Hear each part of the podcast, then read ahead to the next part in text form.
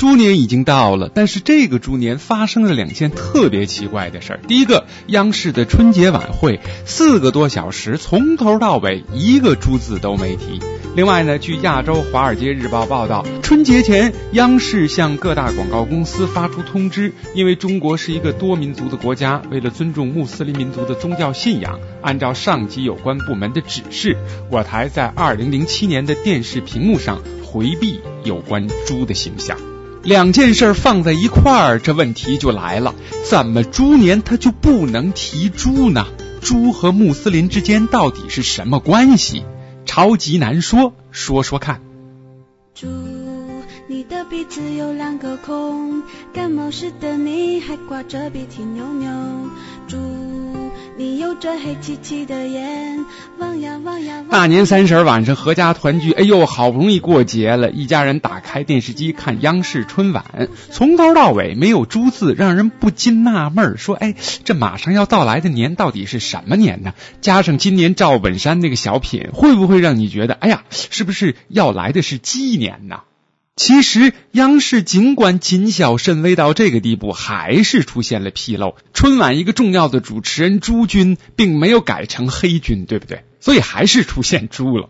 而各大广告公司在年前接到的这个禁令啊，也让他们忙得措手不及。比如说，雀巢公司就在新一年的广告当中采用了小猪形象，不得不进行手忙脚乱的修改。可口可乐公司的贺岁广告一套是熊猫卡通，另一套就是小猪设法回家过年。本来他们的考虑就是把那套有小猪形象的广告在没有大量穆斯林观众的地方电视台进行投放。可是这么一来，这套广告肯定是白拍了。之所以今年对猪问题那么敏感，它是有缘由的。话说十二年前，曾经因为某媒体刊发了一篇文章。竟然说穆斯林之所以不吃猪肉，是因为他们把猪当作神明，引起了穆斯林的抗议。于是呢，十二年后，我们的媒体就再次矫枉过正。那说到这里，问题就来了。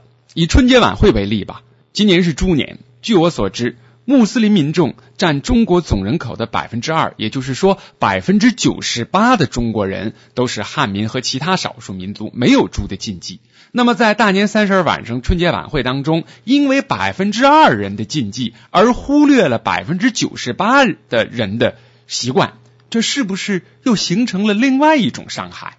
反正我坐在电视机前就特别不舒服。凭什么不能提呀？是吧？因为毕竟只是在春晚上提那么一个猪年而已，并不会造成对穆斯林的恶意伤害。其实呢，还有一个更大的问题，央视。不管怎么样，他现在是国家的形象代表。你说这个老外，人家懂汉语的，看了春晚，会不会有一种误解，说，哎，中国是不是从今年开始就变成穆斯林大国了？其实大年三十晚上的春晚直播之后，关于猪的问题，立刻在互联网上就引起了讨论。综合下来看，穆斯林受到伤害表示不满，应当说是有非常充足的理由的。那么，因为我们的媒体是官方的。而官方回避有关宗教和民族习俗知识的宣传和普及，却疏于管理，导致伤害他们感情的事件不断发生。而事情一旦发生了，他们的处理方法又特别的简单和表面，这个处罚当事人、通报批评啊、杀一儆百、封杀有关话题。可是到了最后呢，老百姓还是稀里糊涂。这样的问题依然会像滚雪球一般不断的发生，形成了一个巨大的怪圈，难以根除。那我们就来看看穆斯林和猪之间到底是什么关系吧。关于这个问题呢，也有两个不同的说法。一个呢是来自中国伊斯兰教协会副会长马云福，他表示穆斯林信徒讨厌猪，在日常生活中甚至根本不提和猪有关的东西。而新华社的高级记者马晓林也是一位穆斯林，他对这个问题的解读却和伊斯兰教协会副会长有些不同。他认为，对穆斯林坚决不可以提猪和猪肉的问题是一个认识的误区，其实，作为一个负面形象的化身，猪这个语汇是大量存在于穆斯林生活当中的。当然，最主要的是用来骂人和讽刺人，把让自己非常讨厌和反感的对象斥为猪，或者形容为猪的行为方式或者模样。这个马小玲啊，还在一篇文章当中举例子说，他呢出生和成长于一个非常纯粹的回族之乡，小时候听到太多父母、哥姐、邻居和亲戚在调侃、骂人、训斥晚辈的时候，使用和猪有关的词汇。就目前而言，绝大多数人对穆斯林和猪之间的关系存在着许多错误理解，归纳起来呢，大概有几类。一个呢，就是我刚才说的十二年前发生的那次事件。说穆斯林不吃猪肉是因为把猪当作神明，这当然是无知的。再有就是穆斯林不吃猪肉，因为猪是他们的祖先，这样的说法是完全凭空的想象，或者干脆就是恶意亵渎。也有一个恶意的恶传，就是猪有恩于穆斯林。有一个普遍的认知错误，就是穆斯林当中有人姓黑。我从小到大听到的说法就是。他之所以姓黑，是因为他本来姓朱，为了回避和朱的发音，因此改为姓黑。这是非常离谱的说法。在马小林的文章当中啊，我看到了一个例子，他就说他就曾经接触过一位回族朋友，名片上清清楚楚的写着朱某某。其实穆斯林姓黑，或者源于汉族姓氏。或者是从阿拉伯文音译过来的，与猪没有任何关系。也就是说，穆斯林人当中是有人姓朱的。现在我们就来看看猪对于穆斯林禁忌的真正原因是什么。其中一个呢是中东各民族对猪的憎恨由来已久。据说古埃及人呢就视猪为魔鬼附体的邪恶之物，一旦出门看见猪，会当即跳进尼罗河当中冲洗晦气。还有一种说法呢，是猪作为一种宗教和民族禁忌，至少发端于古老的犹太教，而不是此后很晚所产生的伊斯兰教。虔诚的犹太教是禁食猪肉的，至今如此，已经成为犹太人的一个民族习俗。中国犹太人在融合和消失的过程中，就是因为信仰和习俗的一脉相承，很多人融入了回教。这里边也有特定的自然环境、气候条件、经济形态。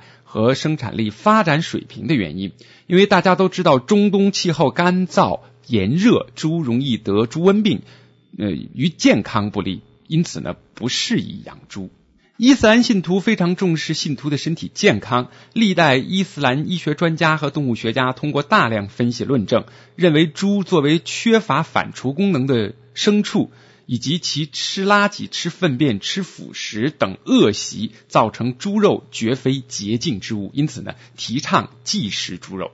穆斯林其实在猪之外，同时还忌食没有反刍功能的单体或者双体动物，比如驴、骡、马，以及所有食肉和凶猛的飞禽走兽。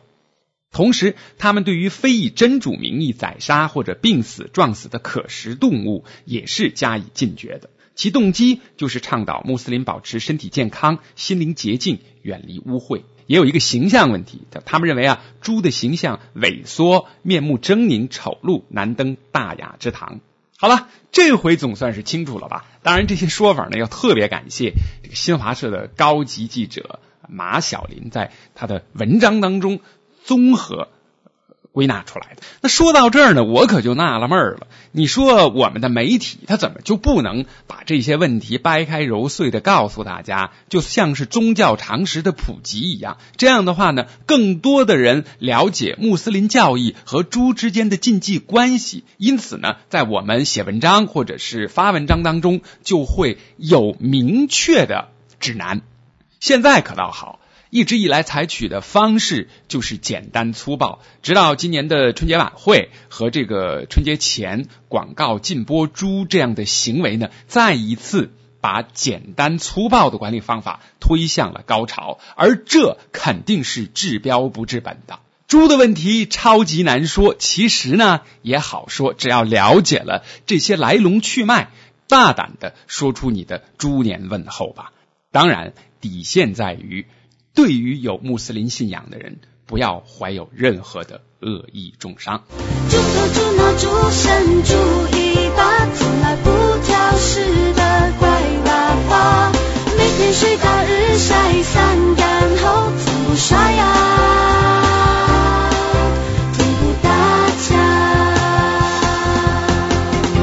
本节目由反播制作，triplew dot antiwave dot net。